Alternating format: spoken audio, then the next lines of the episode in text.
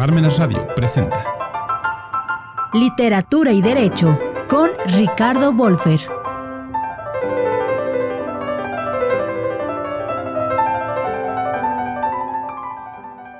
En referencia a los cassettes, el libro El Circo tiene dos lados y dos autores. En consecuencia tiene dos portadas y un lomo que se puede leer en distinta dirección.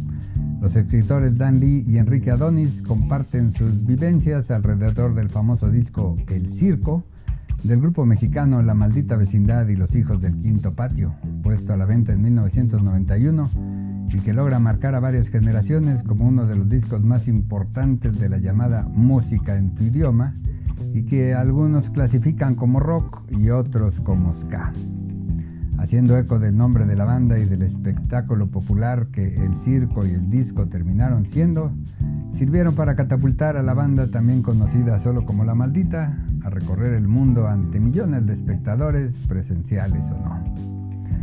Dan Lee es un autor con premios y publicaciones que lo muestran como una presencia literaria en México, al igual que Enrique Adonis, recientemente ganador del concurso de cuento de terror la calidad de los autores se puede advertir en los cuentos de ambos en este peculiar cassette impreso. Dan habla de la adolescencia y sus complicaciones. En la voz de un joven narra el camino de su primer beso en un concierto de la maldita vecindad, con una vecina que ha sido víctima de abuso paterno, pero que se libera en medio de la música para ayudar al muchacho a vencer su timidez, encontrando ese nuevo sentimiento adolescente en un beso y un baile en medio de los ritmos frenéticos del ska en español. Cuidadoso observador de la pubertad, Dan hace hincapié en las inseguridades, en la necesidad de pertenecer, en el complicado trato con los mayores y en la dificultad de encontrar un lugar en un mundo urbano donde la vestimenta, la violencia y las complejas relaciones entre adolescentes encuentran en la música no solo un punto de encuentro generacional, sino también la libertad de elegir tan cara a esta etapa definitoria de la vida. Enrique se asoma a uno de los muchos mundos de la sociedad capitalina, el de los nacidos fuera de la Ciudad de México, pero que necesitan vivir en la capital, en el caso por un despecho amoroso.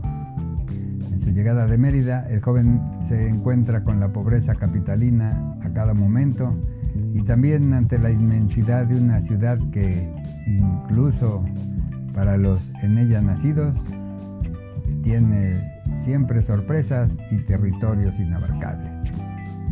Enrique toca un punto medular de la identidad mexicana y lo aterriza a la Ciudad de México, la devoción guadalupana y la necesidad mexicana de sentirse protegido. El chofer de un microbús va a la Basílica de Guadalupe a pedir una vida mejor y tiene la idea de poner un altar guadalupano afuera de su casa.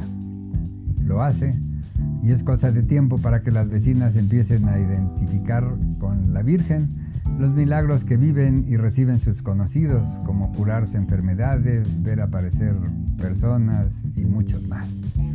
Casi en tono paródico, Adonis extiende esta devoción a muchas ciudades y luego a países lejanos, con los consiguientes ingresos, muchos de los cuales reparte el otrora chofer. Después de 15 años de bonanza, el guardián de la Virgen decide irse a viajar con su tesoro más preciado, que es la propia imagen. Cuando los vecinos descubren la falta de la Virgen, malamente un trasnochado durmiente es identificado como el ladrón de las limosnas y de la imagen, y tras ser golpeado brutalmente por los devotos religiosos, es rescatado por la policía antes de que le prendan fuego. Así, tangencialmente, Enrique expone otra costumbre mexicana que en muchos lugares ha cobrado fuerza ante la ineficacia de las autoridades policíacas, el linchamiento. En el complejo derecho a la identidad, el circo ofrece varias posibilidades de reflejo para los habitantes de la Ciudad de México durante los 90.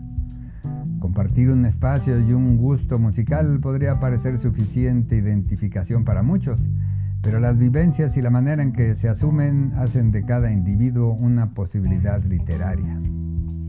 Dan y Enrique logran pasar de lo anecdótico a lo perceptivo y a lo emocional, para proponer al lector muchos ingresos a ese ser interior anclado en el pasado que llamamos recuerdo vívido. En la literatura de Adonis, el ascenso criminal capitalino se cruza con la profunda necesidad de pertenencia y cobijo del pueblo mexicano, históricamente sojuzgado por extranjeros, invasores, políticos y delincuentes. Es quizás en esa violencia y desamparo donde unen intenciones y logros los autores de este libro y que permiten al lector disfrutar unos textos que tienen como pretexto la música que marcó a los escritores y a millones de personas. Si Tintán revive en los cantos de Rocco y sus secuaces, la maldita tiene en estos fieles bailadores de la creatividad interna un nuevo trampolín al firmamento literario, ese habitado por quienes le hablan al lector de él mismo. Busque en Instagram arroba libros-de-ricardo o en inglés arroba ricardo-books. Gracias y hasta la próxima.